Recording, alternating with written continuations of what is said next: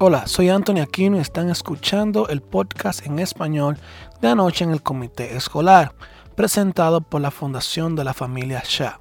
Josh Block reemplazando a Jill Shah esta semana y Ross Wilson brindan un resumen de cada reunión del comité escolar de Boston en este podcast.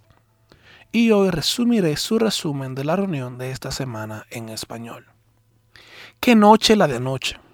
Hubo muchas insinuaciones, cronogramas poco claros, tergiversaciones y, para usar el término que escuchamos durante la noche, desorganización innecesaria.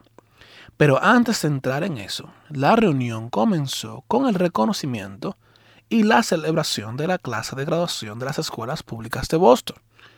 Y los miembros salientes del Consejo Asesor Estudiantil de Boston, incluidas en la presentación. Zaira Mercer, quien pronunció un discurso encantador y extrovertido. La reunión continuó de una manera un poco inesperada. El presidente Robinson anunció que la actualización sobre la búsqueda del superintendente programada para el fin de la reunión de anoche se presentaría en la parte primera de la reunión. Y esta fue una presentación muy confusa. Estamos al final del año escolar el 27 de junio es el último día de clases y esa semana es la semana justo antes del feriado del 4 de julio, que es un lunes este año, en la semana en la que hay una pausa completa en el sistema académico. No hay escuela de verano y algunas personas toman vacaciones esa semana. No hace falta decir que es una semana muy tranquila para el distrito.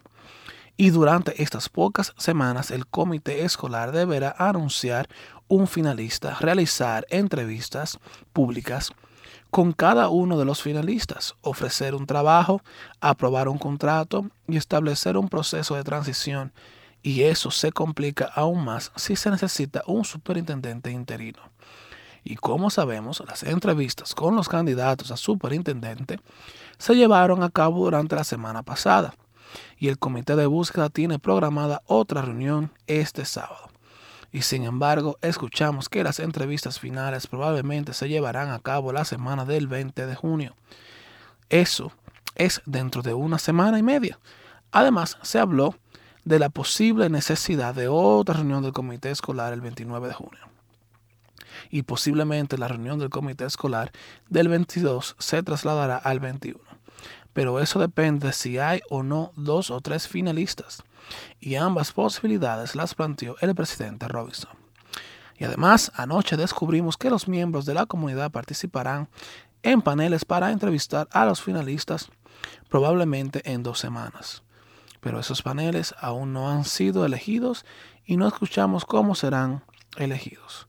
También escuchamos un comentario curioso del vicepresidente Michael O'Neill quien dijo que el superintendente Casilius estará aquí hasta el 15 de julio.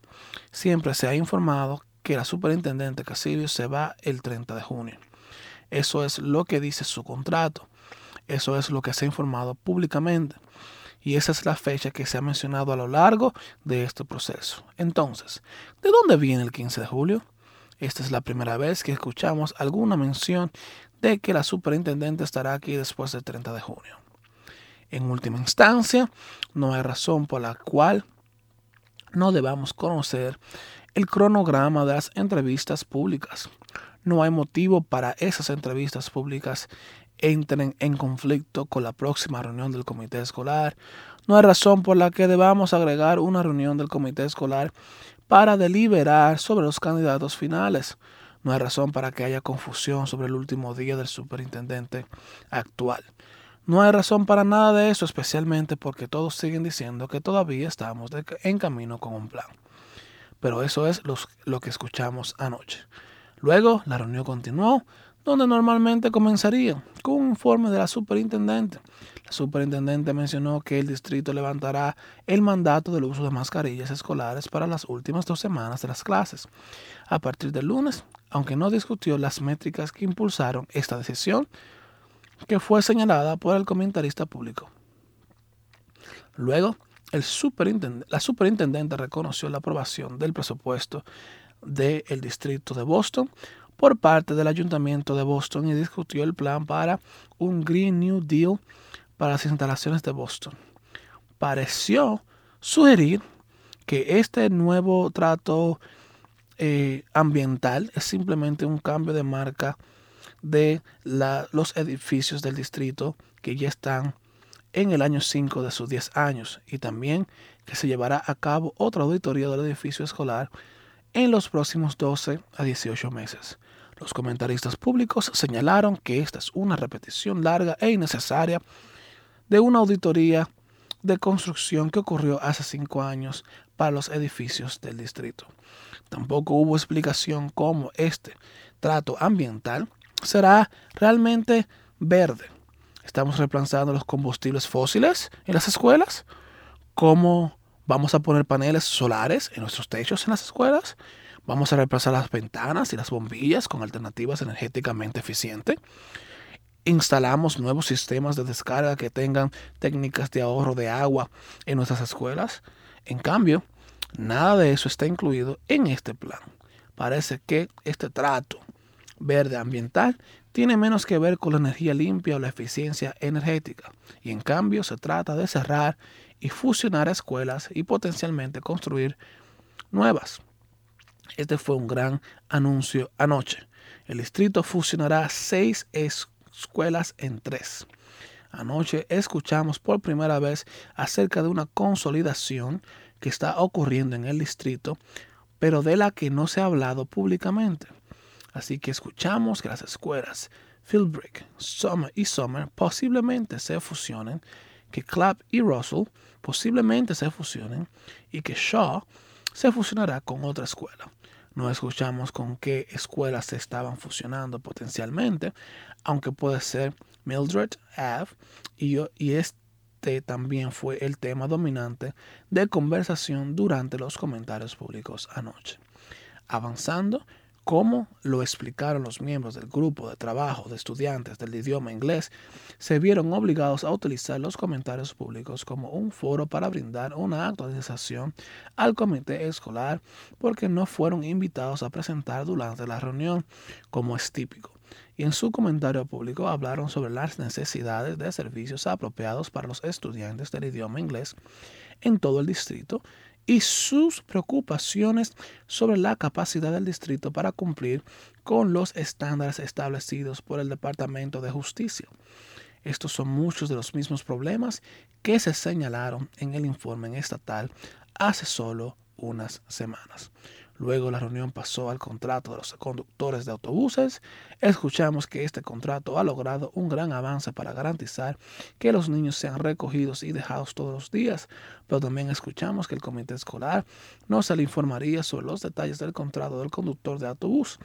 Y en cambio, ese contrato con Trandef, el contratista privado, por lo que no está al tanto el distrito de Boston. Eso es lo que les dijeron. Y luego, de hecho, nos dijeron que el comité escolar no tiene competencia sobre el contrato y no vota sobre el contrato. Nos enteramos de que el comité escolar solo votaría sobre dos acuerdos laterales. El, primero, el primer acuerdo lateral establecía que el comité escolar aprobaría que independientemente del proveedor, los conductores de autobuses serán empleados garantizados de quien sea el nuevo proveedor, esencialmente a perpetuidad. A cambio de eso, los choferes aceptarían no hacer huelga, lo cual ya es ilegal en este estado.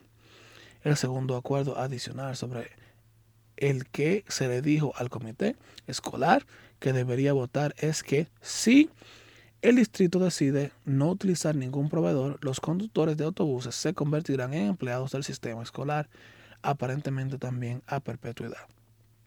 Nuevamente, a cambio, acordaron no hacer huelga, lo que ya es ilegal. La presentación final de la noche fue sobre las renovaciones de cinco escuelas de innovación de BPS. Por lo general, estos ocurren uno a la vez. En este momento hubo una consolidación de las escuelas en cinco para renovar todos sus planes de innovación.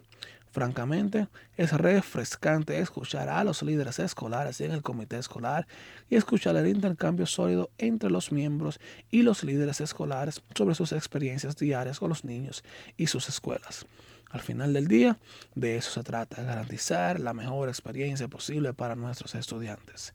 Y eso fue lo que pasó anoche en el comité escolar. Gracias por escuchar a su compañero en español del podcast anoche en el comité escolar. Esperamos que haya disfrutado este podcast. Y si lo hizo, déjenos saber. Haga comentarios, compártalos con amigos, padres y residentes de Boston. Todos tenemos un interés en el éxito futuro de los estudiantes de nuestra ciudad. Que tengan un lindo día.